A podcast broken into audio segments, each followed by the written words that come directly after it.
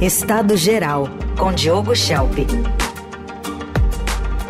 8h33, fechando essa semana de estreia aqui, Diogo Schelp, que está com a gente às segundas, quartas e sextas na coluna Estado Geral. Diogo, bom dia. Bom dia, Raíssa, Carol, bom dia a todos. Bom dia.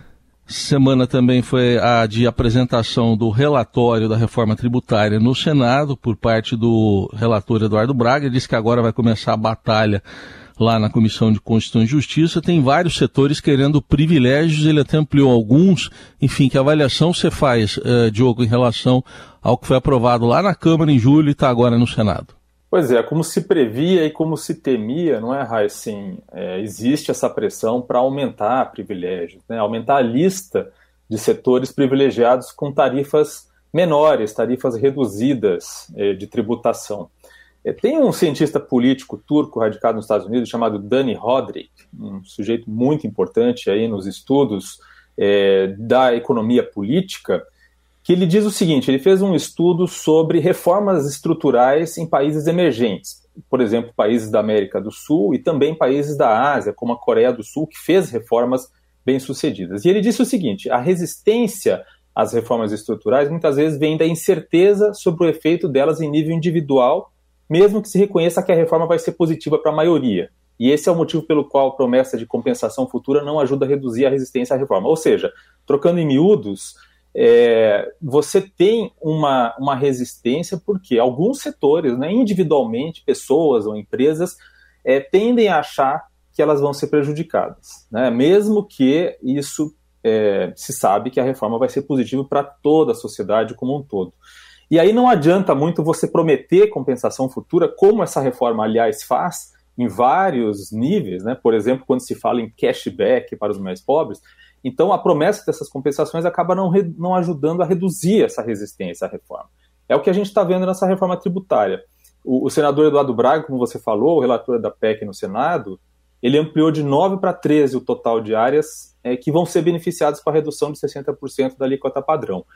Isso é o que se chama de distributivismo, ou seja, você, você cria benefícios concentrados né, para alguns setores, poucos setores, mas o custo é difuso. Você dá privilégios para alguns setores, mas o custo dessas isenções, dos benefícios, é diluído por toda a sociedade. E quando você tem um grupo relativamente pequeno de empresas, você consegue fazer lobby no Congresso, no governo, com muito mais eficiência para conseguir esses privilégios. A sociedade como um todo, que é quem paga a conta, não tem esse poder de articulação, né, e por isso não consegue evitar. Então, o que a gente está vendo é isso, né, cada vez mais setores fazendo lobby para entrar nessas exceções, todos têm certamente bons argumentos, mas se a lista continuar aumentando, isso vai penalizar o restante dos setores. O governo está é, preocupado com o aumento das exceções, mas ele parece disposto a deixar passar, que precisa aprovar a reforma. Ele diz que a alíquota geral vai ficar entre 25,5% e 27%, mas isso já é mais do que os 25% que tinham sido cogitados inicialmente. E algumas análises independentes temem que, que a alíquota geral pode passar de 30%. Né? E aí a ideia de reduzir a carga tributária começa a cair por terra. Né? Eu vou pegar mais um exemplo, viu, e Carol, é, do noticiário dessa semana para ilustrar o meu ponto. Né? Foi a aprovação da, da renovação da desoneração da folha de pagamentos para 17 setores da economia. Né? A gente acompanhou isso essa semana. São setores que empregam muito e essa é a justificativa para conceder o privilégio. Então, essas empresas podem pagar de 1 a 4,5% da receita bruta, a previdência, enquanto outros setores pagam 20% sobre a folha de pagamento. O problema é que essa foi uma vantagem instituída em 2011 para resolver um problema específico de uma crise econômica. E vem sendo renovada desde então, virou uma política permanente, né? isso cria uma distorção. É claro que não existe almoço grátis e as empresas dos outros setores é que estão bancando esse benefício. Então a pergunta que fica é a seguinte: por que não equalizar o benefício e reduzir o imposto trabalhista para todos os setores, mesmo com reduções menores? porque é muito difícil retirar um benefício, muito mais do que criá-lo. Né? Depois que uma empresa, um setor se acostuma com o privilégio, é muito mais sofrido retirá-lo. Então, resumindo, se a gente analisar o andar da carruagem dessa reforma tributária e comparar com outras reformas estruturais que foram feitas em países emergentes como a Coreia do Sul, a gente vai ver que no Brasil as coisas não estão caminhando bem. E é, em nome de corrigir distorções no sistema tributário, estão sendo criadas outras.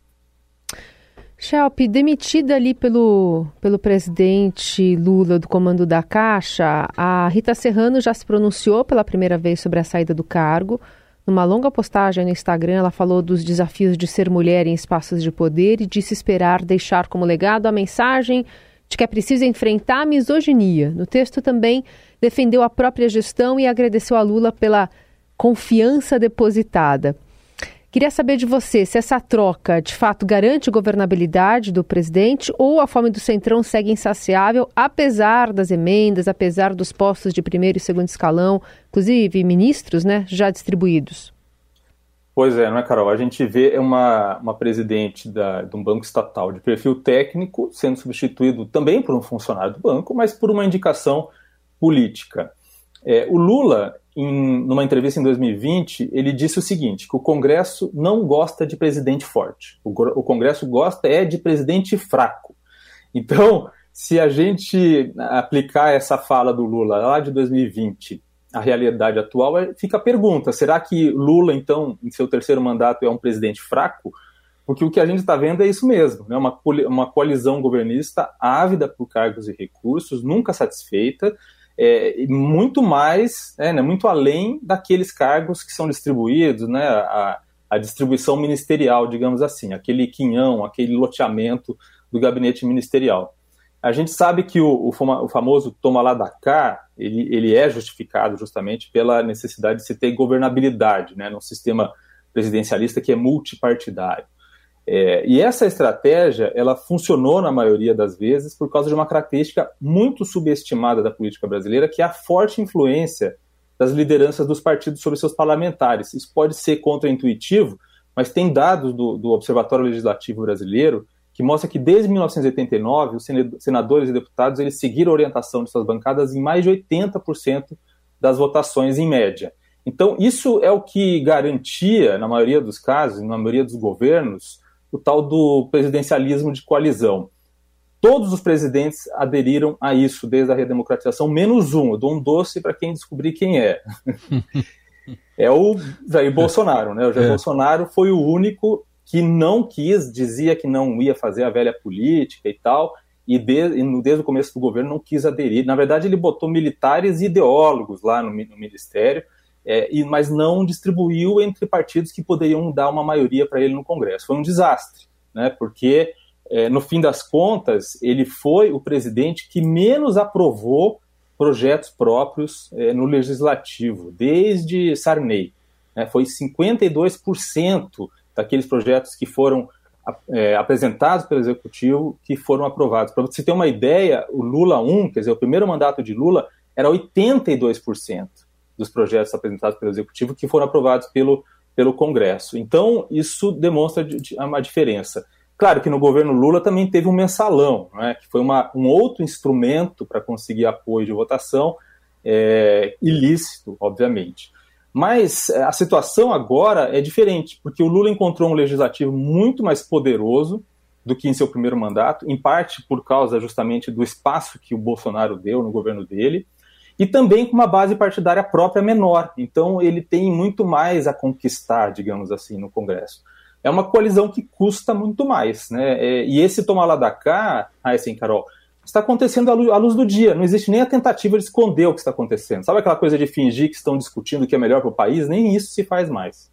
Muito bem.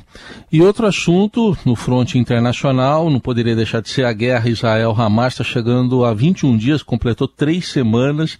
Bom, no meio da guerra, das divulgações de números e de imagens, né, Diogo, tem também a guerra de informação. Tem a guerra de informação.